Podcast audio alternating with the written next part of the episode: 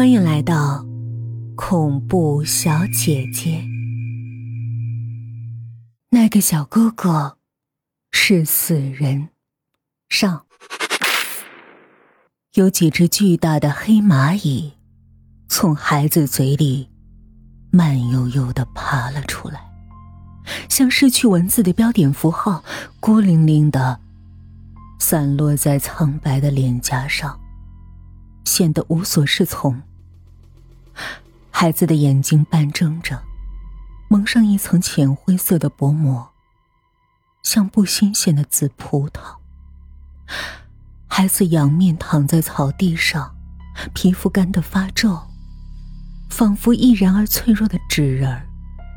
所有迹象都表明，孩子已经死去。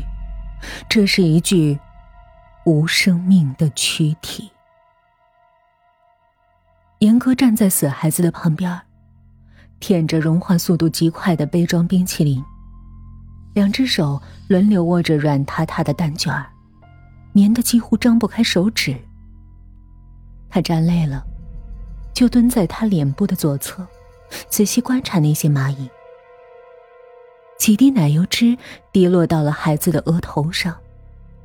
他想起幼儿园阿姨教的话，对他说：“对，对不起。”孩子非常安静，不发出一点声音。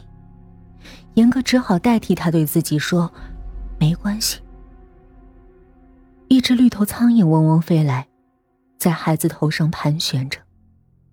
孩子的脸上多了一个会移动的淡灰色斑点。这是一个炎热的午后，郊外草长得很高。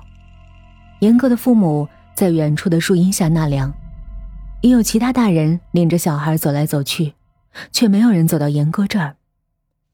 他的冰淇淋已经吃光，开始一心一意的陪着死孩子玩。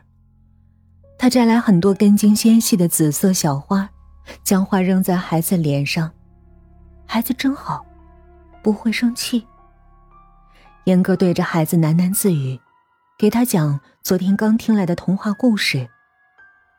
他和孩子并排躺着，发现孩子比自己稍长一点嗯，你当哥哥吧。蔚蓝的天上飘过几朵浮云，遮住刺眼的阳光。严哥觉得这样舒服多了，就眯上眼，迷迷糊糊的睡过去。卖冷饮的小贩用凄厉而变调的声音尖叫着，大人们惊慌失措的从四面八方跑向那个角落。这个时候，严格的母亲才想起很长时间没看到女儿了，她萌生出不祥的预感，拖着自己的丈夫直奔过去，同时大声呼喊女儿的名字。眼前，是骇人的一幕场景：一具衣裳灰暗、看起来不很新鲜的童尸。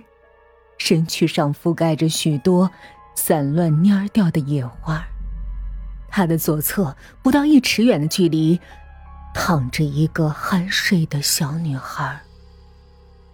女孩脸色红润，白嫩的肌肤上布满细密的汗珠。她穿着绣有蕾丝花边的乔其纱连衣裙，脚上套着白袜子、小红皮鞋，看起来异常艳丽。一生一死，却是同样安静的躺在草地上。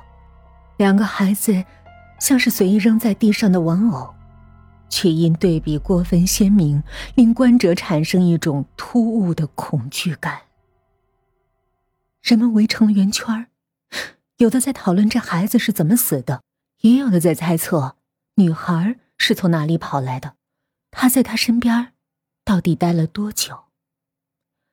他们小声嘀咕着，竟然没人去叫醒严哥。直到他父母赶来，大家自觉的让开了一条道。严哥醒来的时候，看到周围都是人，母亲紧搂住他，满脸是汗水和眼泪。父亲僵立在一旁，表情怪怪的，像一棵晒蔫儿的树。很多大人都在窃窃私语，对着他们一家人指指戳戳，谴责严哥爸妈不负责任。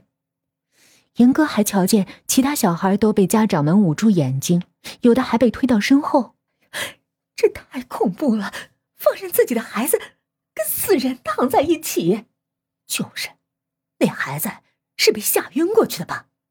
简直是一场噩梦啊！这怎么回事啊？到底怎么了？他们认识吗？到处都是议论的声音，大人们的嘴皮子不停的蠕动着，有几滴唾沫星子溅到了严哥的脸上，让他觉得很讨厌。有人报警了，幺二零赶来还算及时。死去的孩子八岁左右，身上没有任何外伤，衣服褴褛，怀疑是流浪的小乞丐，死亡时间推测在两天前，大概是患了疾病，无人照料，死在这儿的。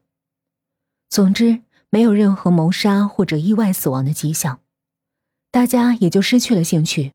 死去的孩子显然不是围观者这一阶层的人，因此即使躺在他们脚下，也无异于虚拟人物，并非那么真实存在。在他们眼里，懵懵懂懂的严哥更令人担忧。毕竟，他可能跟他们的孩子上同一所幼儿园，在同一家麦当劳吃过汉堡，甚至是。坐同一辆汽车来这郊游的，他是他们视线中的孩子，这才值得关心。一个五岁大的孩子竟然碰到这样的事儿，严格的父母意识到了问题的严重性，他们诚惶诚恐的向围观的人群解释：“真的不知道啊，这种地方怎么会这样？我们只在旁边看了会儿书，他自己就跑开了。